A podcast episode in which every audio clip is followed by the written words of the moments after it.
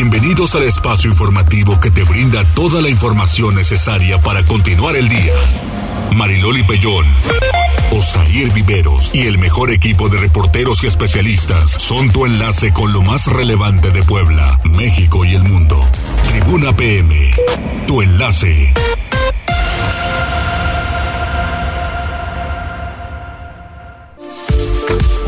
¿Qué tal? Muy buenas tardes. Un placer saludarles en este martes, martes 24 de mayo de 2022. Hay noticias importantes para todos ustedes. Ojalá que de verdad pues nos sigan acompañando y que estén muy pendientes de la información. Osair, ¿cómo estás?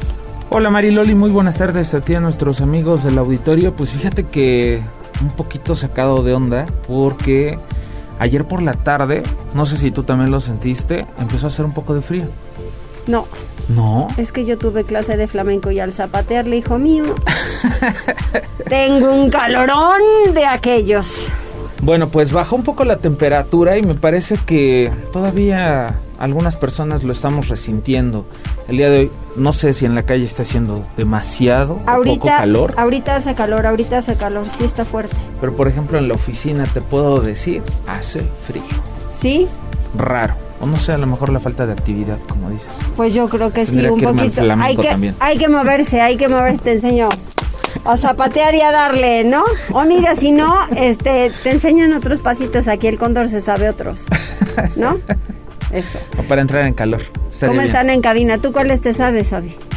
¿O no te gusta bailar? O los que sean. Ella saca puro paso no, prohibido. ahora no sabes bailar, No, sí, sí. ¿en serio? O sea, es, tú eres de las que te dejan llevar. En las No, fiestas hija. de la empresa saca los pasos prohibidos cada que suenan las cumbias. Yo lo he visto. ¿Sí? Nadie me lo cuenta. que tiene dos pies izquierdos, según ella dice. Pero yo creo que No no, le creo, las no sé mujeres por qué son no muy buenas creo. para el bailongo. ¿Cómo estás, Jazz? Muy bien, Loli, buenas tardes. Qué bueno, me da mucho gusto. Pues miren, aquí con el friolento de Oseir, mándele una franelita, ¿verdad? Y entonces era un buen detalle. O un café. Ande usted también. Se deben manejar todo tipo de noticias y hay que entrarle a todo. Oye, de última hora, resulta que Tedros eh, Adhanom es reelegido por un segundo mandato al frente de la Organización Mundial de la Salud. ¡Qué cosa! Imagínate todo lo que ha de aguantar. Porque Oye. ahora con lo del COVID se complicó. Y si va a la Ciudad de México, esto es un buen reporte, está bloqueado. Está bloqueado. Los taxistas, sin más ni más, pues bloquearon de plano. Eso es lo que comentaba con Jazz. Hay que informarle a la gente de todo un poco, ¿no? Oye, con el nombramiento este de la Organización Mundial de la Salud, imagínate lo que se vino con la pandemia, ¿no? Y lo que está ahorita con el tema de la hepatitis y lo que está también con el tema de la viruela del mono. no, no, pobre, pobre. Está, está para llorar. Y lo del tráfico en la Ciudad de México, fíjate que Pues es que bien mira, raro. es- mantienen, mantienen Terminal 1 y Terminal 2 en bloqueo. ¿Cómo llegan los pasajeros? Sí, O sí, sea, sí, sí. Eso no se vale. Definitivo. Está bien sus demandas, lo entiendo perfecto, pero es que los terceros no tienen la culpa. Fíjate que la semana de pasada por me sí el tocó aeropuerto está complicado y ahora resulta. andar por la Ciudad de México y la verdad es que me sorprendió bastante, o no sé si era la hora, Ajá. pero ah, tampoco te voy a decir que la circulación estaba súper fluida, pero bien, ¿Sí? ¿Todo bien, bien, bien, o sea, no se me hizo tan, tan tedioso, la verdad. Bien el tráfico, aunque me dijeron que lo, lo complicado era por ahí de las 6 de la tarde, más o menos. ajá.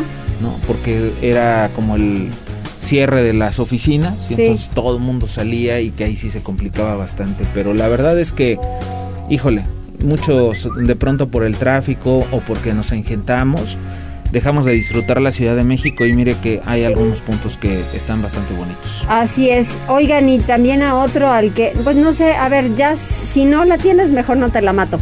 Pero este, por si la tienes esta, mejor veamos a las tendencias, ¿qué te parece? Y luego ya regresamos, igual y mando yo otra información. ¿Cuáles son las líneas? Exactamente, te voy a decir antes de las tendencias, nada más les recordamos Estoy en a, todo, viveros, estoy en todo, patrón. a los amigos del auditorio que se comuniquen con nosotros al número en cabina 242-1312, la línea de WhatsApp 22 23 90 38 10, que nos escriban en redes sociales, en Twitter, arroba noticias tribuna, arroba mariloli pellón y arroba viveros guion bajo tribuna, y en Facebook Live ya estamos transmitiendo en las páginas de Tribuna Noticias, Tribuna Vigila, Código Rojo y La Magnífica. Así es, tendencias.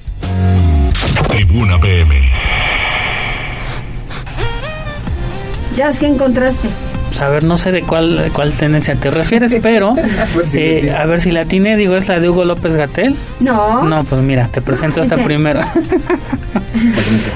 Hablando de la Organización Mundial de, la Salud, eh, el día de ayer se realizó la eh, confe, bueno, la reunión en Ginebra, Suiza, una eh, entre todos los secretarios de salud de las diferentes los diferentes países y que prácticamente el subsecretario Hugo López Gatel dijo que es culpa del neoliberalismo el aumentar los riesgos contra el COVID-19. Eh, dijo que una de las lecciones fundamentales que ha dejado la pandemia es el impacto, como ya lo comenté hace un momento, del neoliberalismo en el bienestar de las personas. Fíjate. En otro tema que te presento es que el gobierno de México eh, puso a bueno, lanzó este día la Jornada Nacional de Reclutamiento y Contratación para Médicas y Médicos Especialistas. Eh, para Puebla hay 586 vacantes. Los requisitos para los médicos que se quieran postular en estas especialidades, que son eh, bastantes, bueno, son varias, eh, tienen que tener obviamente la licenciatura concluida y también contar con eh, cédula profesional y además eh, cédula también y comprobante de la especialidad médica a la que se quieran inscribir. Eh, se deberán, bueno, a partir de este día ya está disponible la página médicosespecialistas.gov.mx y la verdad no se han reportado hasta el momento fallas en, en, el sistema, digo, eso es una buena noticia. Y sí es importante mencionar que para quien quiera registrarse, sí debe ser médico médico y el sistema les pide su cédula profesional. Si no la tienen o si no cuentan con ella, simplemente no podrán registrarse en la plataforma.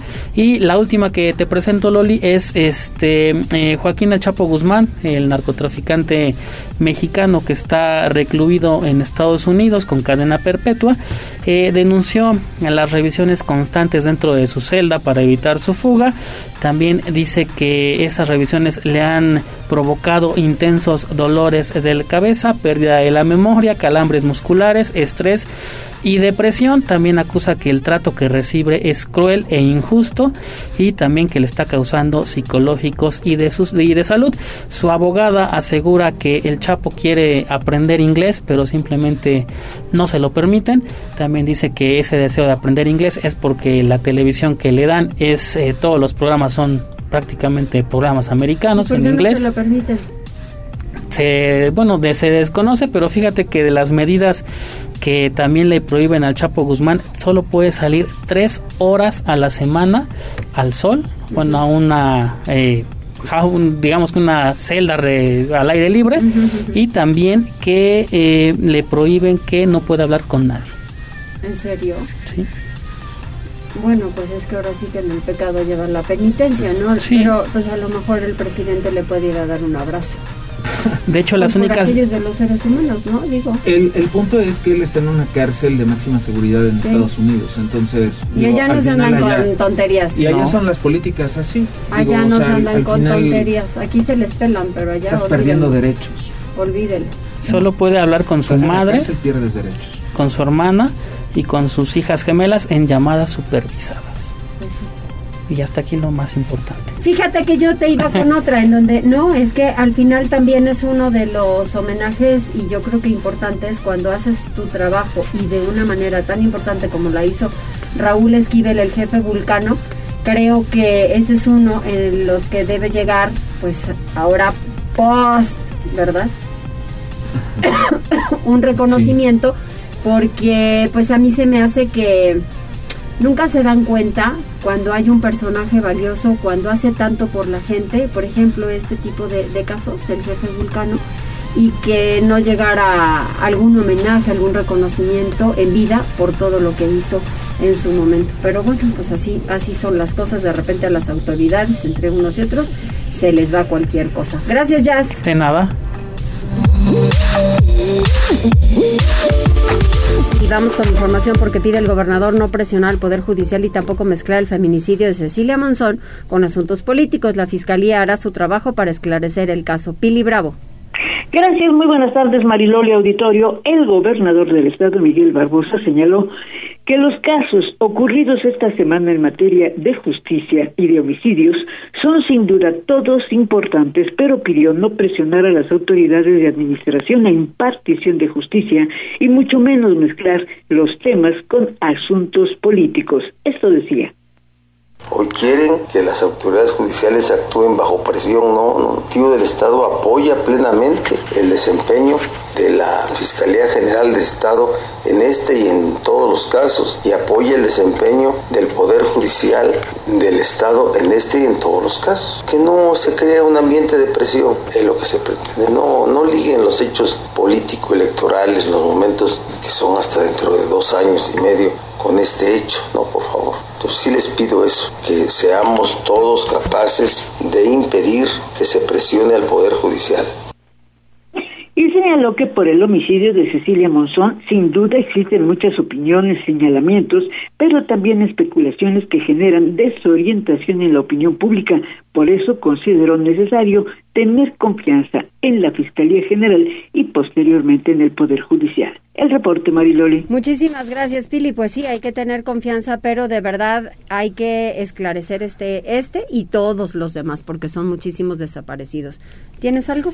Sí, fíjate, rápidamente vamos con un tema aquí de, de Huejotzingo, porque resulta que el día de hoy en una tienda de abarrotes que se encuentra en Santana Xalmimilulco, que es Junta Auxiliar, un hombre, bueno, pues fue atacado de manera directa y murió, esto luego de ser baleado por sujetos desconocidos. Lo que está informando el ayuntamiento es que, según eh, algunos testigos, fueron dos hombres que llegaron a la tienda en una motocicleta. O sea, los de, las motos otra vez, ¿no? Uno de ellos bajó y realizó el ataque directo en contra de la víctima. Ya este, llegaron al lugar familiares del Oxiso para identificar el cadáver y bueno, pues están llevando a cabo las diligencias correspondientes, además de que la Secretaría de Seguridad Pública tanto del municipio como del estado, bueno, pues están realizando operativo en la en la región para ver si pueden detener o localizar a los responsables. Pues ojalá que así sea. Vamos con Liliana porque no hay que perder la capacidad de asombro, eso dice Coparmex. Liliana, ¿cómo estás? Gracias, buenas tardes. Te saludo con gusto, igual que el auditorio. Pues mira, al afirmar que el Estado no puede solo contra la inseguridad en Puebla, Rubén Furlón Martínez, presidente de Coparmex Puebla, consideró que ha llegado el momento de que autoridades y sociedad sumen esfuerzos y actúen en contra del enemigo común, que es la delincuencia. Tras el asesinato de la activista Cecilia Monzón, el líder patronal pidió no normalizar la violencia en la entidad, pues dicho acontecimiento constituye el más reciente de una hora de inseguridad que ha permeado en Puebla durante los últimos meses, por lo que exigió un alto a esta situación. En medio de este escenario, añadió el empresario, ya no hay bandos y no vale la polarización pues todos los ciudadanos atraviesan por la misma situación. Indicó que no hay condición social o ideología que proteja a alguien de la delincuencia, por lo que hoy toca establecer acuerdos y sumar. Y esto es parte de lo que decía, escuchemos.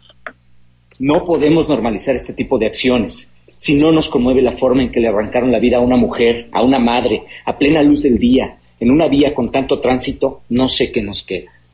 Los gobiernos existen para garantizar la seguridad de los ciudadanos. Hoy, dadas las condiciones de descomposición a las que hemos llegado, está claro que el Estado no puede solo. Ningún Estado puede solo. No hay bandos, no hay posición ideológica que valga. Hoy estamos todos ante un enemigo común. Nadie es mejor que todos juntos. El empresario consideró que el aumento de violencia e inseguridad es generalizado en el país, sin embargo, puede estar alcanzando niveles que no se habían registrado anteriormente. Agregó que la sociedad no puede ser indiferente ni esperar que el gobierno lo resuelva todo. Es nuestra obligación exigir a las autoridades federales, estatales y municipales que garanticen condiciones de seguridad y al mismo tiempo esforzarnos por reconstruir el tejido social, agregó el líder patronal. Es el reporte, Mariloli. Gracias Liliana, pero además tienes otro tema. El comercio formal, eh, bueno ya hablando precisamente también de otro tema, el comercio formal, formal registra un aumento de hasta el 20% en sus ventas y la Canaco asegura que esto fue por el retiro de los ambulantes porque ya no tienen competencia desleal. Efectivamente, Osair. Marco Antonio Prosperi Calderón, presidente del Pueblo de la Cámara Nacional de Comercio, celebró las acciones emprendidas por el Ayuntamiento de la ciudad respecto del ordenamiento del comercio ambulante en las calles del primer cuadro de la capital. La disminución de puestos informales, señaló, ha provocado un repunte en las ventas del comercio establecido de hasta el 20%. Ello se debe a dos factores. La eliminación de la competencia desleal, que en muchas ocasiones se colocaban justo en la entrada del local formal con venta de productos del mismo giro, y el incremento en la afluencia de personas del primer cuadro de la ciudad. Prosperi Calderón comentó que cada vez son más los poblanos que al observar calles limpias, ordenadas y con condiciones para el libre tránsito, eligen el centro histórico para realizar sus compras. Y así lo decía. Las personas se dan cuenta que pueden llegar, que pueden caminar, que está más seguro, que está más limpio, que no hay peligro de... Y entonces efectivamente se empiezan a, venir a comprar más al centro y eso es lo que estamos ganando, ¿no? Ya no hay competencia desleal, que afuera de tu zapatería vendan zapatos piratas, este, que afuera de tu restaurante o lonchería vendan tacos y memelas, ya haya prácticamente un restaurante en la banqueta con mesas y anafres y comales y tanques de gas, lonas, etcétera. Entonces, poco a poco el líder del comercio establecido agregó que gracias a estas acciones poco a poco se consolida la recuperación económica del sector y reconoció el esfuerzo del gobierno de la ciudad por atender sus demandas de ordenamiento del comercio ambulante. El presidente de Canaco cabezó este martes la presentación de la Expo Internacional de Publicidad, cuya sede será el centro de convenciones los próximos 24 y 25 de junio. El evento, que generará una importante derrama económica en beneficio de Puebla, reunirá a 15 delegaciones de todo el país. Es el reporte. Muchas gracias Liliana y ahora vamos con Gisela Telles porque hablando precisamente del comercio formal y del informal, el, el reordenamiento en el centro histórico tiene un avance del 95%, esto lo aseguró el presidente municipal Eduardo Rivera. Le entraron a otra zona del centro histórico. Gisela, buena tarde. Así es, Usair, te saludo con mucho gusto, igual que a nuestros amigos del auditorio. Te comento que al destacar que el desorden y la anarquía no le conviene a nadie, Eduardo Rivera Pérez, presidente municipal de Puebla, informó que prácticamente han logrado el reordenamiento comercial en el centro histórico, una vez que se ingresó a la zona de pescados y mariscos. En entrevista, el edil dio a conocer que llevan el 95% de avance, al destacar que este lunes 23 de mayo se intervino las 16 y 18 poniente. De ahí que anunció van por el tramo restante localizado en los alrededores del mercado 5 de mayo. Indicó que se requiere orden, limpieza y cuidado en el primer cuadro de la ciudad.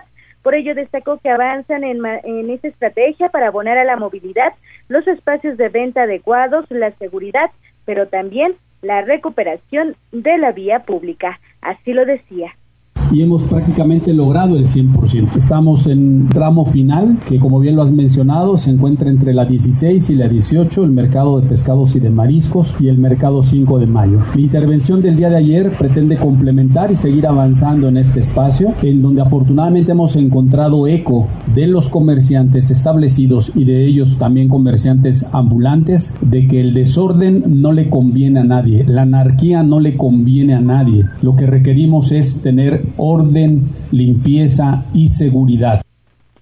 Rivera Pérez manifestó que el operativo durará el tiempo que sea necesario, a la par de subrayar que no tienen contemplado otro polígono, pues han logrado prácticamente el reordenamiento total.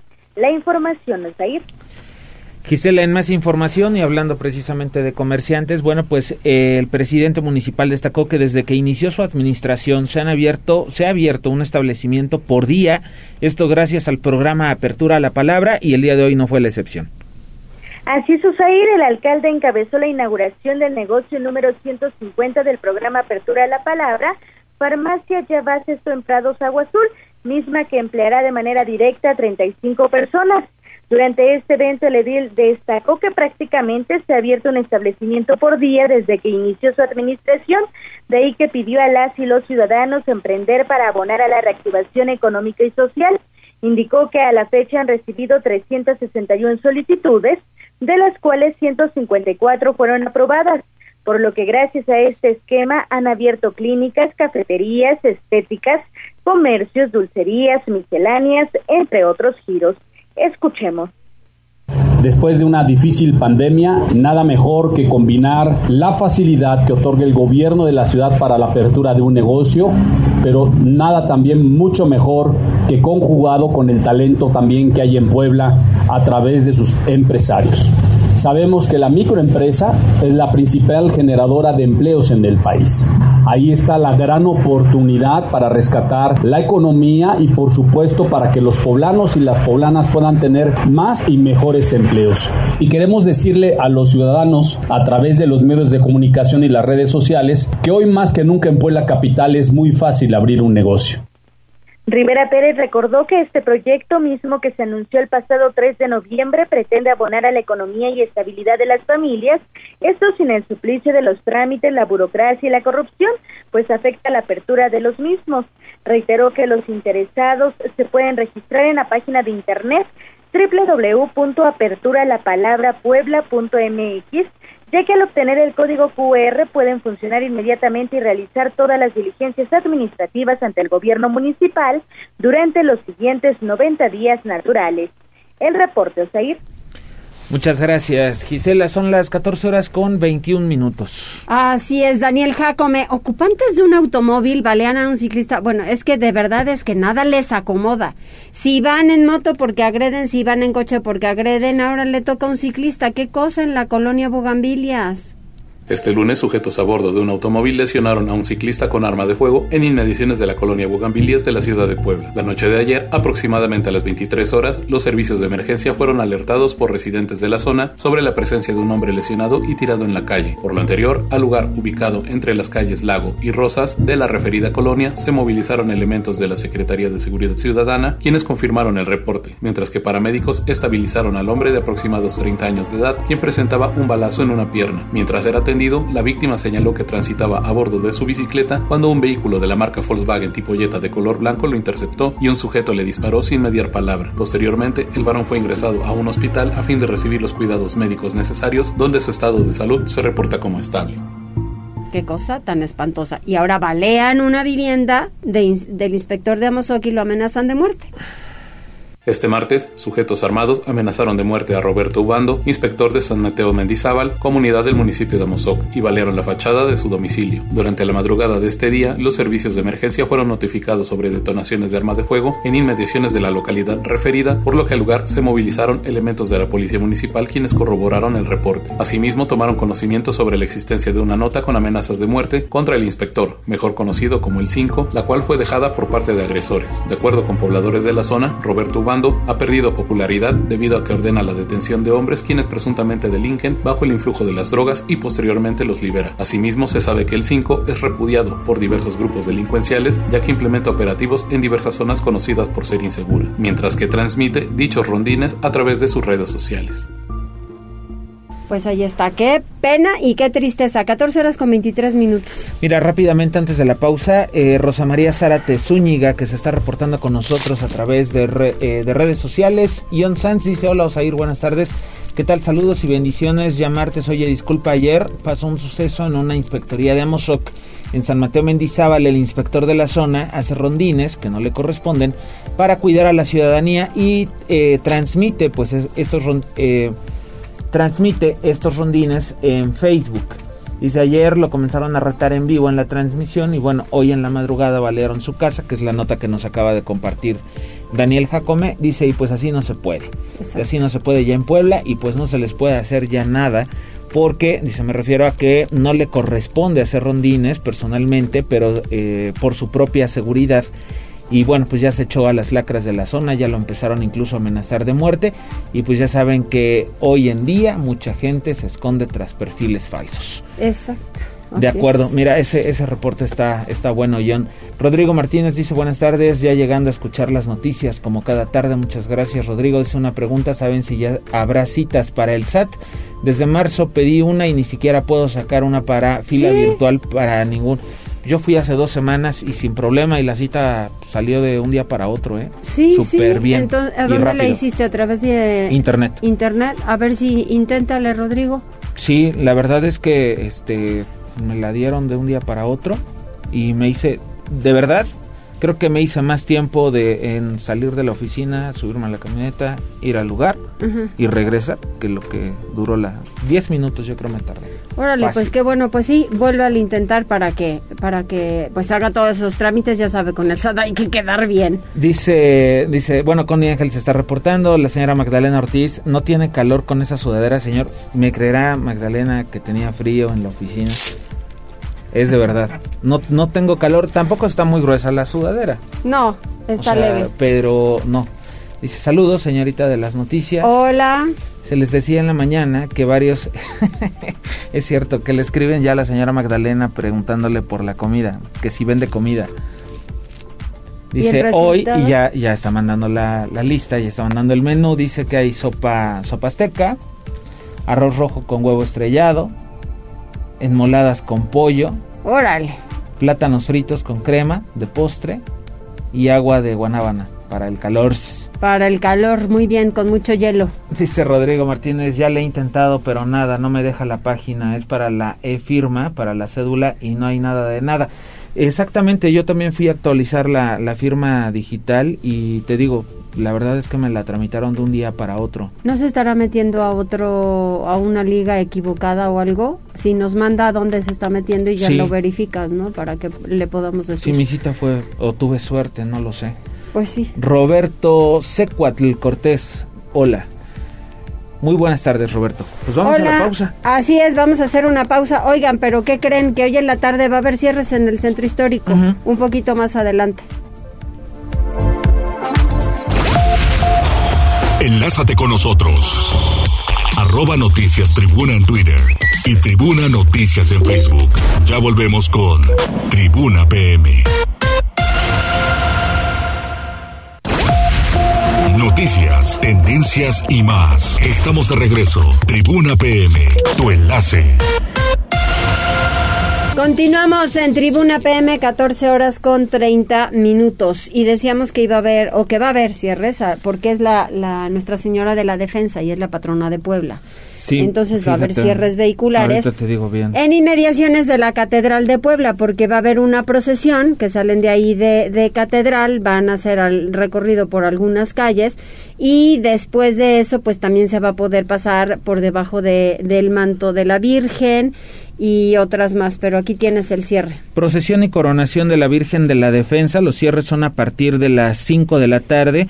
La ruta de la procesión es 16 de septiembre con 3 Oriente, Ujú. 6 de- 16 de septiembre con Avenida Reforma, Avenida Reforma con 2 Sur, 2 Sur con 3 Oriente y 16 de septiembre con 3 Oriente. Esto va a llevar a cierres viales en Avenida Reforma, en el cruce con, tre- en el cruce con 3 Sur, en la 16 de septiembre, en los cruces con 3, 5 y 7 Oriente, Avenida Reforma con 5 de Mayo, Juan de Palafox y Mendoza con 2 Sur, 2 Norte con 2 y 4 Oriente y la 3 Oriente con la 2 Sur para que lo tome en cuenta para que pues extreme sus precauciones si tiene que ir algo al centro histórico a esa hora más o menos pues va a encontrar varias calles cerradas entonces no haga corajes avisaron temprano Exacto, vamos con Pili Bravo porque la Secretaría de Salud está reportando que la bebé de dos años, quien contrajo hepatitis, ya salió del cuadro de riesgo y se esperan resultados del INDRE. Adelante, Pili.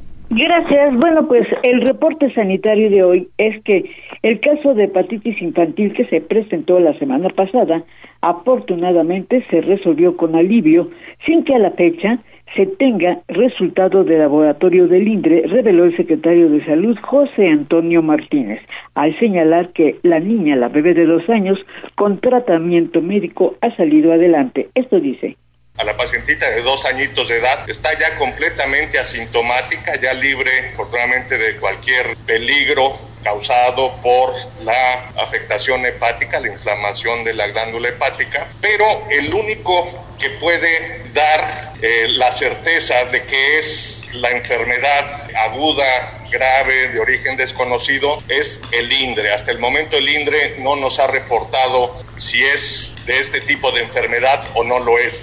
Y bueno, eso respecto a este tema, pues que inquietó, tú sabes, porque la hepatitis aguda, pues se ha presentado en varios países. No es el caso todavía confirmado, pues, de Puebla, así como de otras entidades. En otros temas también de la Secretaría de Salud, fíjate que hoy eh, pues el doctor Martínez y los servicios de salud se llevaron a Sinacatepec, ubicado, ese municipio ubicado en la región sur, pues se llevó el hospital móvil para realizar 18 cirugías a la población que no sean complicadas, pero serán necesarios para los habitantes. Esto dentro de las actividades del martes ciudadano se anuncia para mañana el inicio de la jornada de vacunación también para población adolescente de 12 y 14 años eh, sobre todo para municipios del sur del estado. Y en temas COVID, bueno, pues eh, los contagios de las últimas horas fueron 10. La población activa con el virus es de 137 casos en 17 municipios y se mantienen hospitalizadas 16 personas, de las cuales dos requieren de ventilador y seguimos con el récord de no tener afortunadamente pues, eh, defunciones por el COVID-19.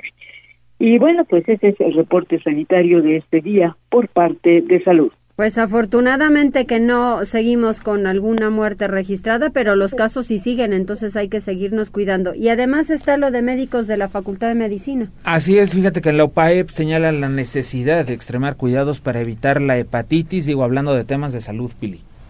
Sí, fíjate que incluso el doctor Manuel Caballero Solano, quien es integrante de la Facultad de Medicina de la UPAEP, pues hacía algunas advertencias, sobre todo para cuidar durante esta temporada de calor, bueno, pues algunas recomendaciones, sobre todo de cuidar el tipo de agua que consumimos, porque eh, puede ser de riesgo, aunque la hepatitis aguda infantil pues no responde a ninguno de los síntomas que eh, se tenían o que se tienen advertidos en la hepatitis A, B, C o D, pero a la fecha dice el caso de la hepatitis infantil aguda es diferente. Sin embargo, hace estas recomendaciones el doctor Manuel Caballero Solano. Vamos a escuchar. Se supone que puede estar ligada a un virus que se puede contraer a través del alimento contaminado, del agua contaminada. Entonces, las principales medidas para padres de familia son cuidemos mucho la higiene, la higiene de los alimentos, la higiene eh, de las bebidas que ingerimos y hagamos esa recomendación a los pequeñitos, ¿no?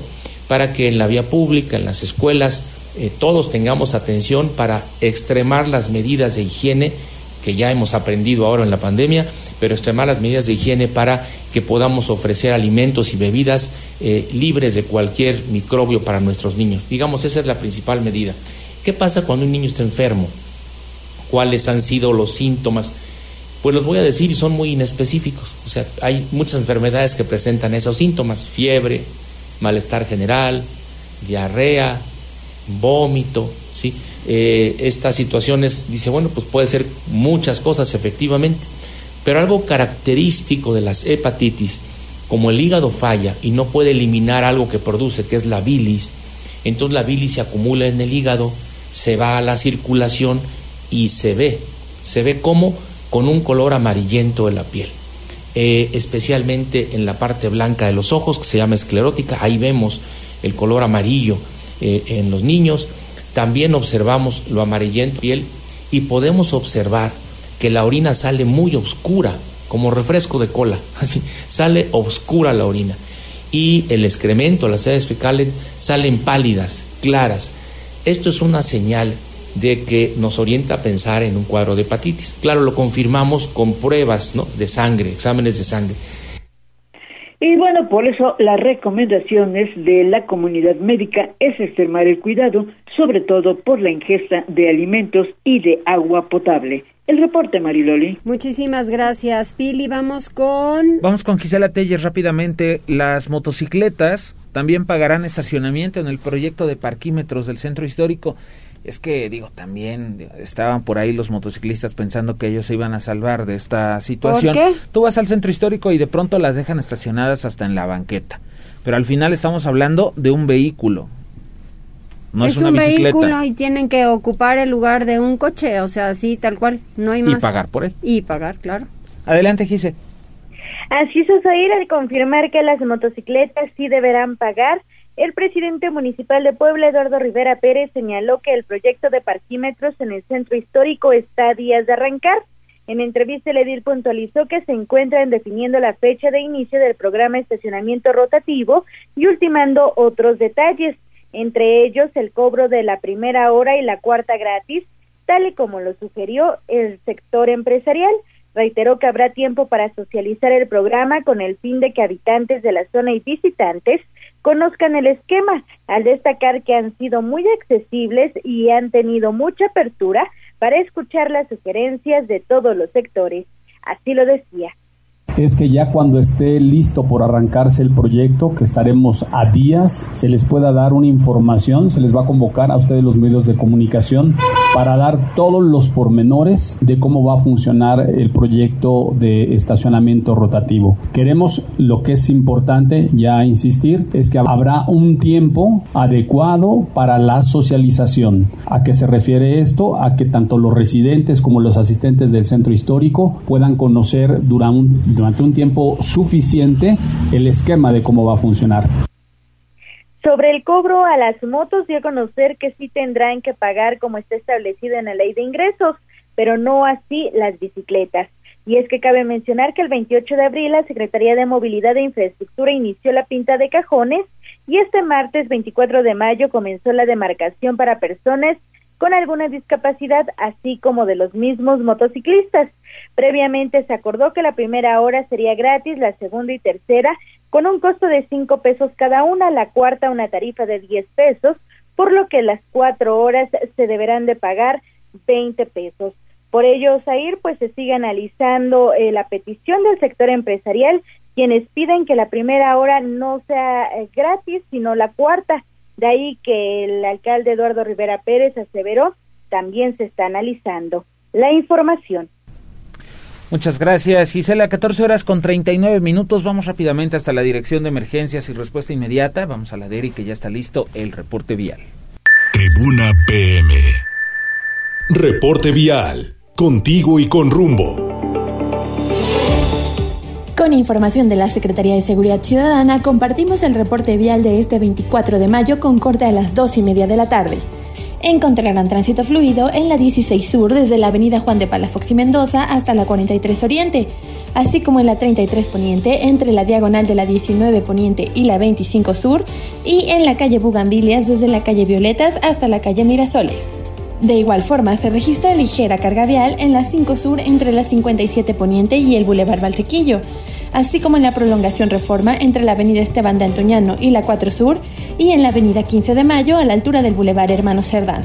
Por otra parte, es importante mencionarles que ante la realización de un evento religioso, a partir de las 5 de la tarde se realizarán cierres a la circulación en el primer cuarto de la ciudad. Los invitamos a consultar el mapa de cierres y ruta a través de nuestras redes sociales. Amigos del auditorio, hasta aquí el reporte vial. Les deseo que tengan una excelente tarde. Puebla, contigo y con rumbo. Gobierno Municipal. Muchísimas gracias y vamos a una pausa, 14 horas con 41 minutos. Regresamos. Enlázate con nosotros. Arroba Noticias Tribuna en Twitter y Tribuna Noticias en Facebook. Ya volvemos con Tribuna PM.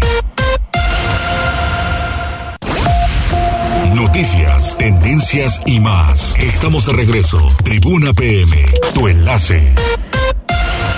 Continuamos en Tribuna PM, 14 horas con 44 minutos en la línea telefónica. Me da muchísimo gusto saludar a Rocío García Olmedo. ¿Cómo estás, Rocío? ¿Rocío?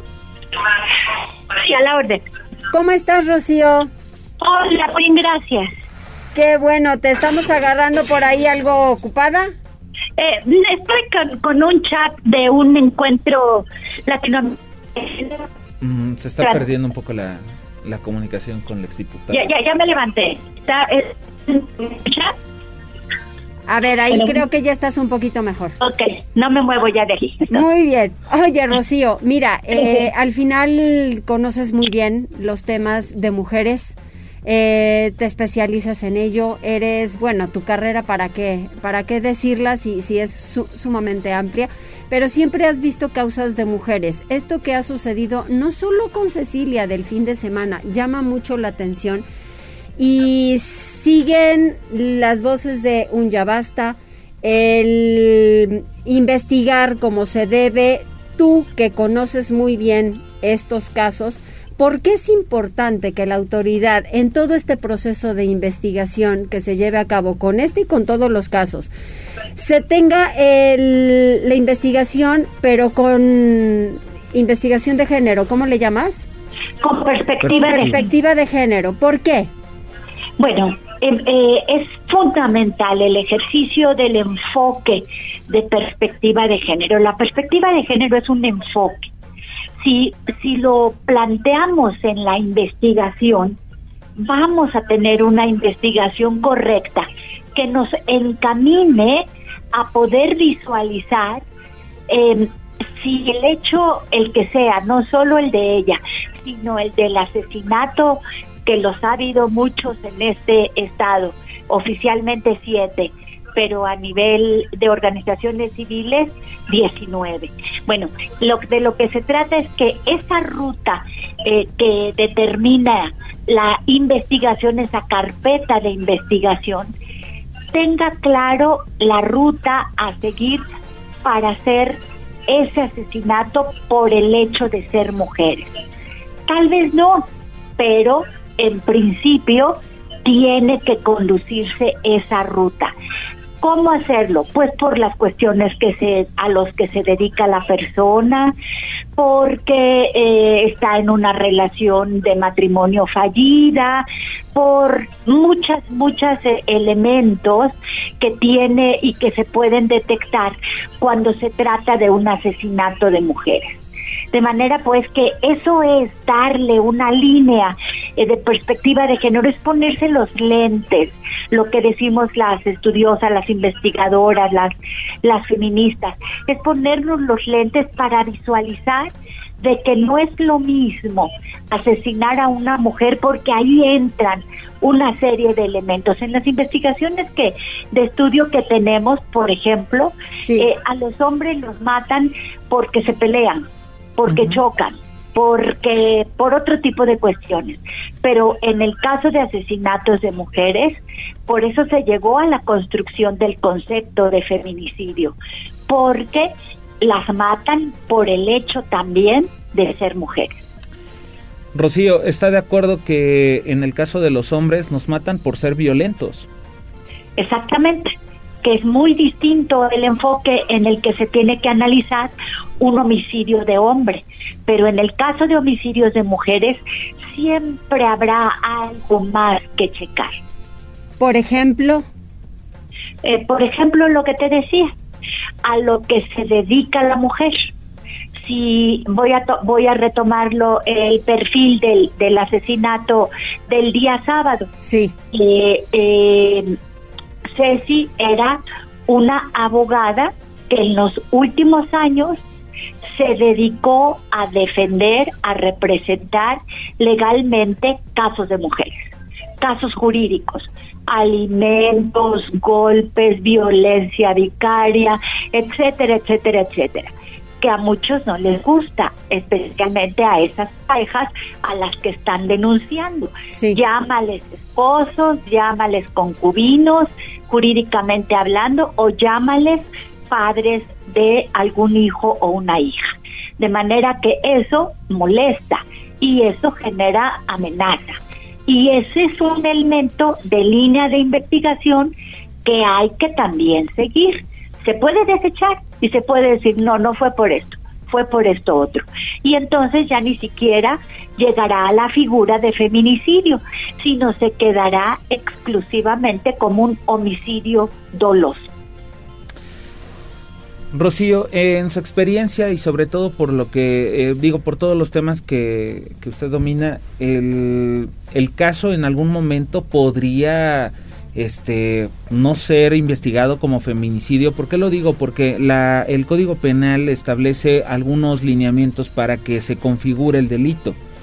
En este caso hay algunos, por así decirlo, que no se cumplen y que de pronto podría ser así como que la puerta para que eh, se vaya, porque digo, a mí me, me, hace mucho sentido lo que estaba usted diciendo, al contrario de muchas personas que de pronto dicen, pudo haber sido un intento de robo. No, no hay que perder de vista que mucho, muchas de las parejas, de las personas a las que ella representaba, quizá no estaban a gusto con esa representación. Exacto. Y justo ahí está el meollo, como ya tú bien lo has captado. Eh, ¿Cómo, ¿Cómo hay que ir? Eh, nada, o sea, el principio de, tu comentario. Sí, eh, o sea, me, refiero a, hay una serie de elementos que considera la ley para tipificar el feminicidio. Sí, ya lo entendí. Justamente por eso se crea la figura y se incorpora en la ley, porque costó mucho trabajo lograrlo, que siempre que hubiese un asesinato de mujeres, la primera parte de la carpeta de investigación tendría que ir encaminada necesariamente para construirla como si fuera un delito de feminicidio, para que justamente entrara esa perspectiva que da la diferencia entre casos que tienen que ver con hombres y en casos que tienen que ver con mujeres. Por eso primero tienen que investigarse y es así ya está establecido cualquier asesinato de mujer tiene que ser eh, investigado como feminicidio. Si en el caminar de la ruta de investigación eh, se encuentra que fue un asalto y que la mujer, por ejemplo, estaba en el transporte público en el lugar equivocado, pero y que y que a ella fue a la que le tocó la bala, ese asalto, ese se queda como homicidio doloso, ya no como feminicidio. La mataron, pero no por el hecho de ser mujer, sino que estaba en el transporte público, por poner un ejemplo. Sí. El, el feminicidio es el tema de la intención por ser mujer.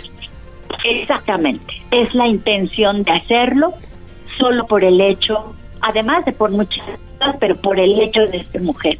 La ley prevé muchos elementos que puedan así considerarse y por eso en el caso de temas de mujeres pedimos que de inicio como está así ya obligado, se haga la investigación con personas de género para poder ir deslindando. Y por eso a veces en la numeralia oficial de casos de feminicidios encontramos que hay muchas diferencias porque muchos de los asesinatos que se cometen en nuestra entidad o en el país no tienen las características de feminicidio y entonces pasan en la numeralia que corresponde a homicidio calificado. Pues mira, esperemos que este y otros casos más se investiguen como tienen que ser y también otro tema importante, el de los desaparecidos, Rocío. Ese es muy importante. Yo creo que eh, en el nivel en el que está la violencia contra las mujeres, que como eh, creo que todas, todos lo percibimos, pareciera que las mujeres hoy más que nunca estamos en riesgo. Me parece que la parte otra que del riesgo que tenemos las mujeres y las niñas es justamente esas desapariciones.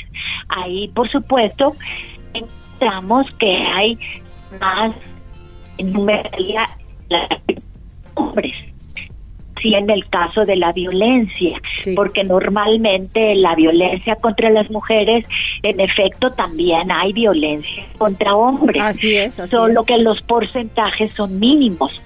Por eso hay que incidir en la violencia contra las mujeres, sin dejar de atender, por supuesto, los casos que se derivan de violencia contra hombres. Pero las desapariciones es igual. Y las desapariciones tiene también que investigarse con perspectiva de género, porque eh, la, vida de nosotras las mujeres es muy diferente. Eh, tú caminas eh, por la calle, vas al mercado, te subes a la combi, vas al banco, vienes, vas a trabajar ahora. hay muchas condiciones diferentes que se tiene que tratar. Corres por el niño, por la niña, en fin, es distinta. estamos perdiendo. Está la comunicación, me parece que la señal ya no la está parte teórica de la transversalización, acuérdate, transversalización de la perspectiva de género para todo. Pues es importante que sigamos hablando de estos temas. Rocío, muchísimas gracias, un fuerte abrazo. Al contrario, muchas gracias a ustedes. Abrazo para ti, Marilo, y también para Zair. Gracias. Muchas gracias, Rocío. Gracias, hasta Fíjate, pronto, que nada estén más bien. este para comentar este Mariloli en la mañana platicábamos con una maestra del observatorio de la Universidad del- de la Universidad Ibero y nos estaba señalando que por el número hemerográfico que hay de casos registrados en Puebla se tiene un promedio de una mujer asesinada cada seis días en lo que va del año una mujer asesinada cada seis días o sea una a la semana Pues sí está para llamar la atención, aunque digan que no. Vamos a información deportiva. Tribuna PM. Adelante, Neto. ¿Qué tal Mariloli? ¿Qué tal Osair? Muy buenas tardes, buenas tardes a todo el auditorio. Vamos rápidamente con la información deportiva y comenzamos con lo que sucedió anoche en el circuito rosa y es que pese a perder por la mínima diferencia, las Chivas de Guadalajara se convirtieron en campeonas del torneo Clausura 2022 de la Liga MX Femenil luego de superar 4-3 en el global a las Tuzas de Pachuca y es que fue hasta el minuto 61 cuando se abrió el marcador. Lisbeth Ángeles tomó el balón y desde lejos le pegó para vencer a la guardameta Blanca Félix y poner el 1-0. Todavía los visitantes que estuvieron a punto de conseguir la hazaña tuvieron el empate en el global cuando al minuto 67 Charlín Corral cayó dentro del área derribada por Félix. La silbante marcó el penalti y este era el empate, pero Félix se lo impidió al minuto 69 al recostarse al lado derecho y atajar el disparo por parte de Charlín y mantener la ventaja para Chivas Femenil. Antes del silbatazo final, al minuto 87, otra vez Blanca se dio el lujo de sacarle abajo un remate a Lisoto que parecía una vez más el empate que nunca llegó. Las fallas golpearon muchísimo al Pachuca Femenil y le dieron tranquilidad a Chivas que controló el resto del juego para consagrarse campeonas por segunda ocasión en su historia. Ayer fue día de asamblea, lo más destacado es que el presidente de la Liga MX, Miquel Arriola, dio a conocer que la apertura 2022 estará terminando en el mes de octubre, esto en apoyo a la selección mexicana que tendrá participación en la próxima Copa del Mundo. También anunció que los árbitros ya tendrán un cronómetro para los saques de banda y también saques de meta. Además, la venta del equipo de Querétaro ha sido aplazada tras no tener suficiente tiempo para analizar las ofertas de compra. Finalmente, los Pericos de Puebla inician a partir de este martes de nueva cuenta gira de nueve compromisos y su primera parada será ante los generales de Durango a partir de las 7 de la noche con 30 minutos. Mariloy Osair, hasta aquí lo más relevante en materia deportiva. Gracias, Neto. Saludos, buenas tardes. Buenas tardes. ¿Tenemos a alguien más conectado? Rápidamente, el señor Miguel Ángel, Miguel Popoca se reportó, dice buenas tardes Mariloli Osair, presentes y atento al programa. Eh, buenas tardes, me gusta mucho el noticiero, dice, lo escuchamos aquí en un taller de costura, pero no puedo escribir. Ahorita sí puedo y los quiero felicitar, me encanta cómo dan las noticias, muy ameno, se pasa muy rápido el tiempo, muchas gracias. A No ver, yo quiero nombre. datos, yo quiero datos. Pásenos la lista de todos quienes están ahí para nombrarlos a la próxima. Y entonces empezamos con la lista del Tribuna PM. Órale, me late. Va. Y dice la señora Viridiana que nos está escuchando en San Isidro Castillotla. Muchas gracias, Viridiana, muy Cosme amable. Herrera también se reportó. Feliz martes, como siempre. Gracias. Cosme. Dice, pero ya volviendo a la nueva normalidad y por el trabajo en ocasiones no podemos escribir. Qué bueno que hay trabajo. no, pero qué bueno que nos escucha, eso es lo más importante. Y Rodrigo, seguimos pendientes para lo del SAT. ¿qué Sí, dice? ya mandó la liga. Ahorita Ah, revisamos y checamos qué, qué es lo que está Sí, pasando. ojalá que ella pueda entrar y hacer su cita. Nos vamos, gracias chiquillos, adiós. Buena tarde.